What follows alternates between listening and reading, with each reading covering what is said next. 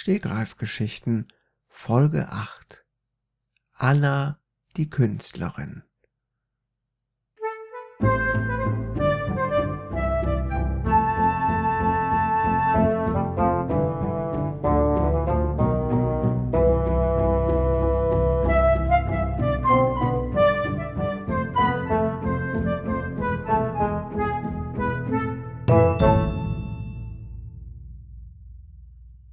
Vor ewig, ewig, ewig langer Zeit lebte einmal eine Stiefschwester. Diese Stiefschwester war natürlich die Stiefschwester eines anderen Kindes. Also die Stiefschwester war sie für denjenigen. Aber sie war nicht von Natur aus Stiefschwester. Sie wurde als normales Mädchen geboren. Ihr Name war Anna. Anna Stiefschwester Rovka.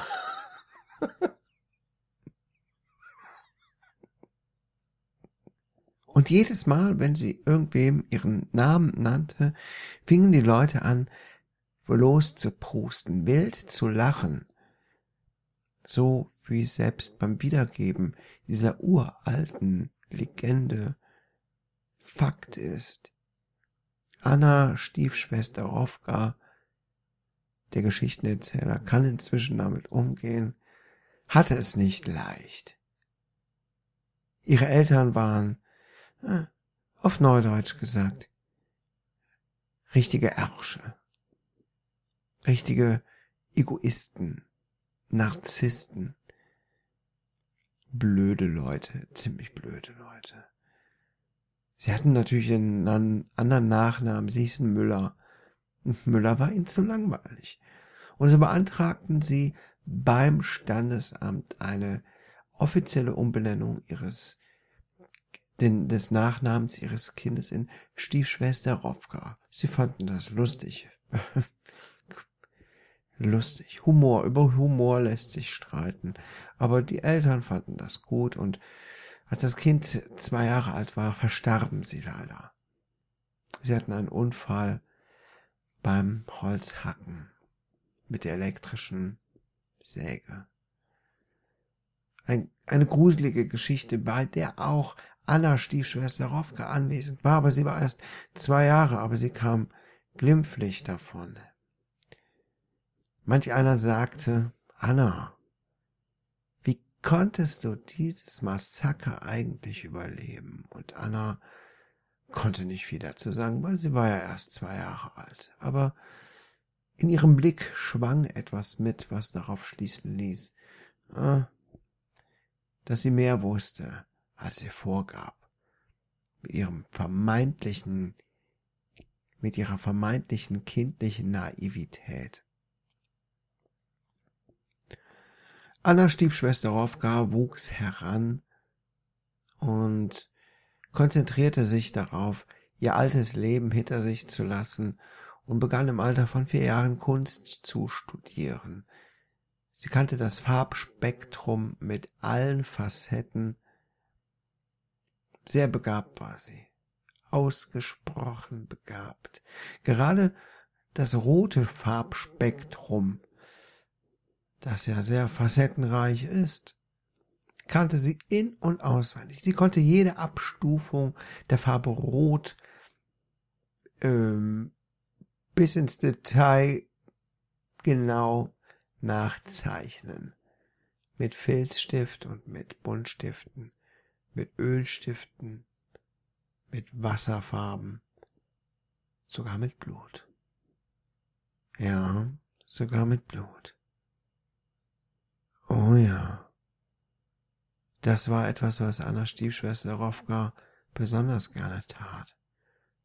Aber diesen, diesen künstlerischen Aspekt an sich, Bilder mit Blut zu malen, den hing sie nicht an die große Glocke.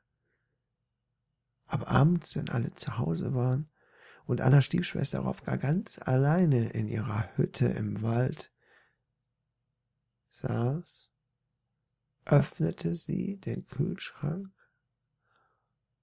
holte den Becher heraus, indem sie die Mücken der letzten Wochen gesammelt hatte, die ihr das Blut ausgesaugt hatten.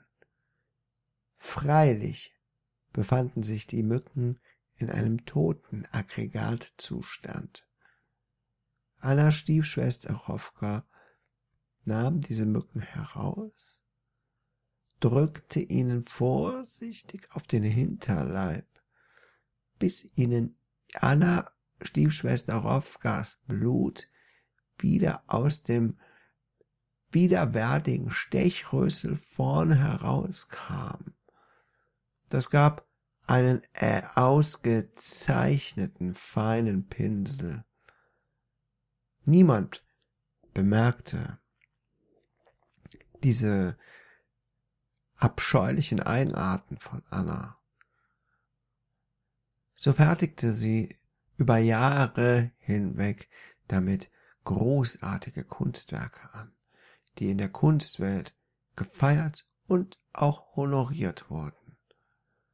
Von ihrem ersten großen Gehalt kaufte sich Anna ein paar Rollschuhe, denn sie wäre mit ihren Eltern gerne viel öfter Rollschuh gefahren. Aber das ging ja nicht mehr. Sie starben ja und sie war alleine und wuchs auch alleine in diesem Waldhäuschen auf. Aber das dachte sie oft, sie war ganz gut damit zurechtgekommen. Dann wartete sie bis zum Winter, bis der nahegelegene See zugefroren war und fuhr darauf Rollschuh. Es gab keine Straße oder etwas anderes in der Nähe.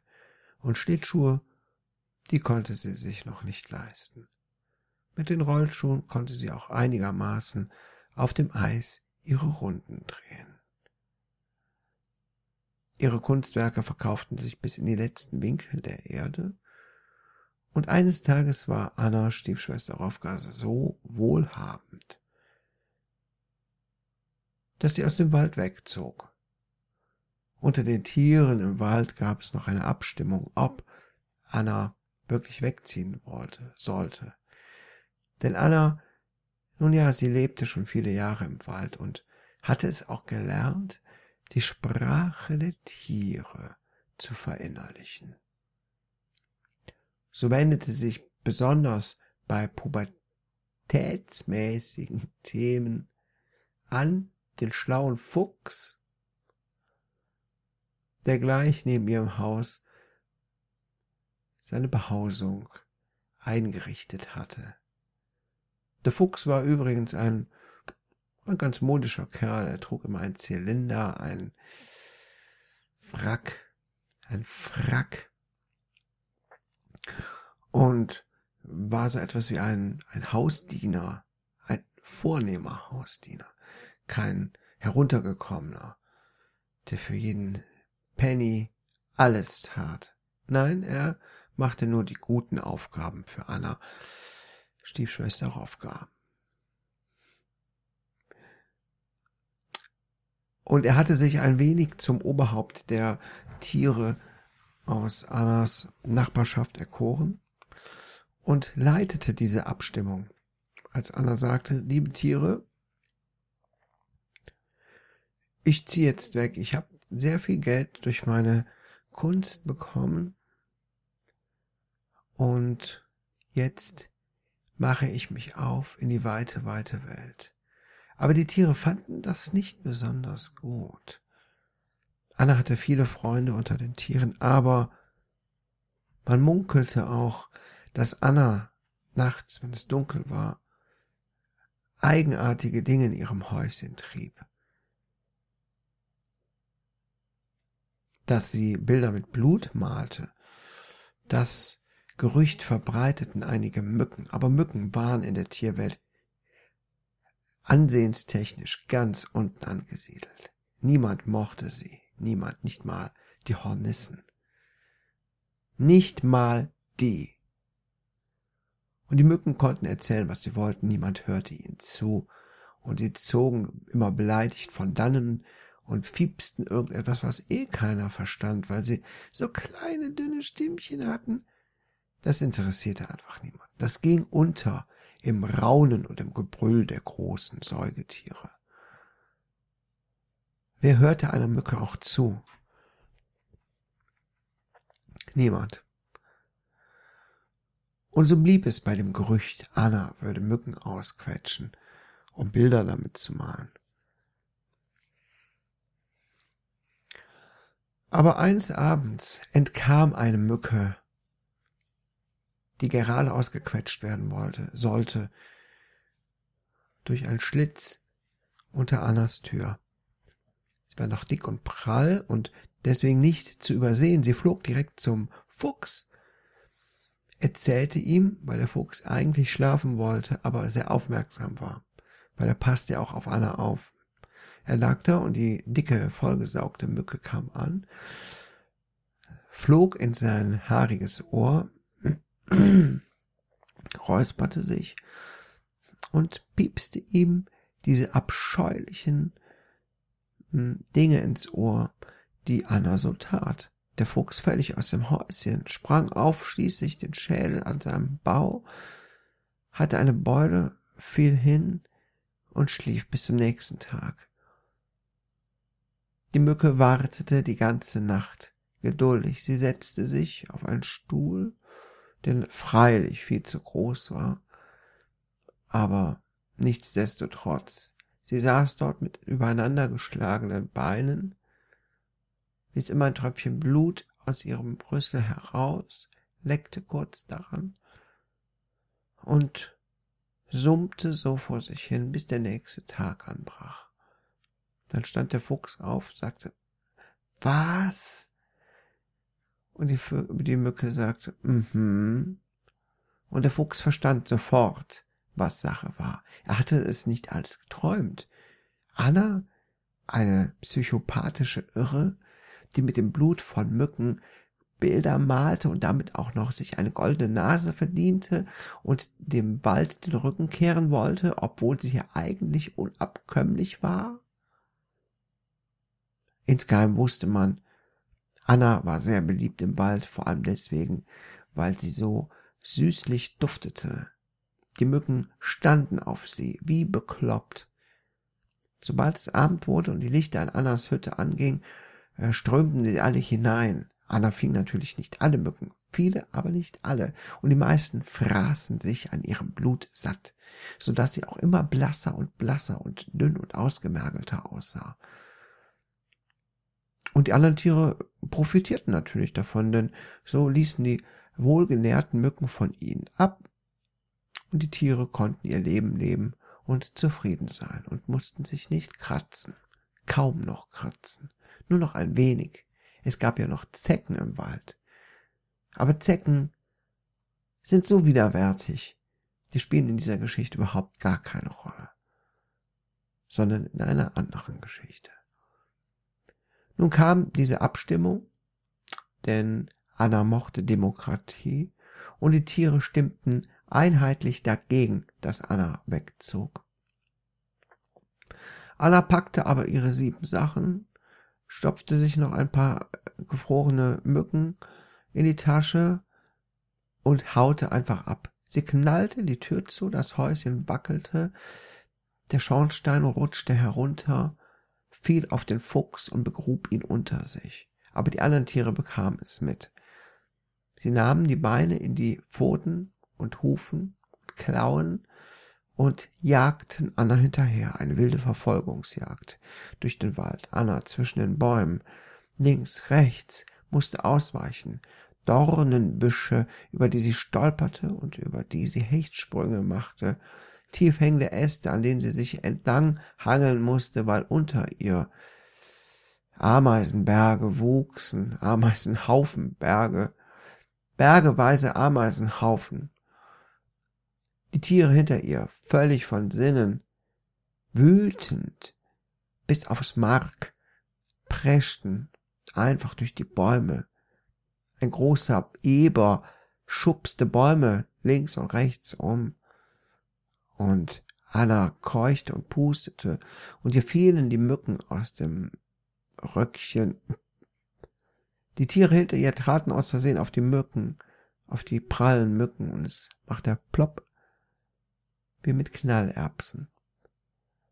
Anna dachte, verdammt, Egal, ich bekomme schon sicherlich neue Mücken irgendwo her. Rannte weiter, rannte, rannte, rannte, rannte, bis zur Lichtung.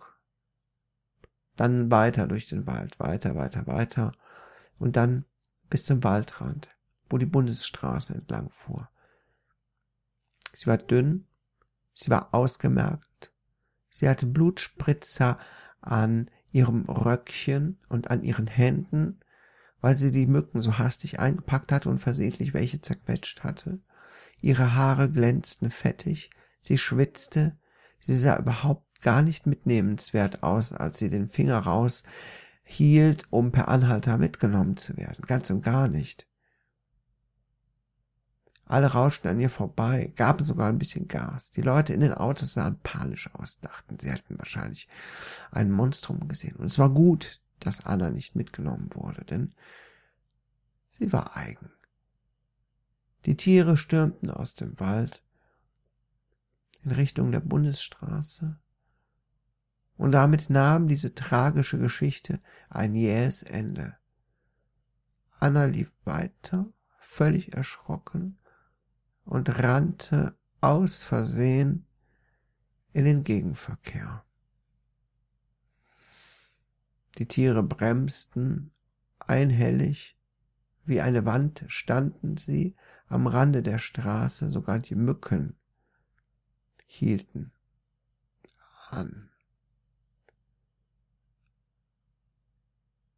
Anna wirbelte durch die Luft. Das Auto, das sie angefahren hatte, fuhr einfach weiter. Anna wirbelte wie ein Propeller durch die Luft, propellerte über den Tieren hinweg, zurück in den Wald, knallte gegen einen Baumstamm, fiel herunter, fiel auf einen Ast, genau mit dem Bauch, krümmte sich wie ein U nach unten, fiel weiter nach unten, stieß sich den Kopf, fiel in einen Ameisenhaufen, der ungefähr drei Meter groß war. Und was sie nicht wusste, war, dass diese Ameisenkolonie eng befreundet, familiär befreundet war mit den Mücken. Und sie erkannten sofort Anna, Stiefschwester Rovka,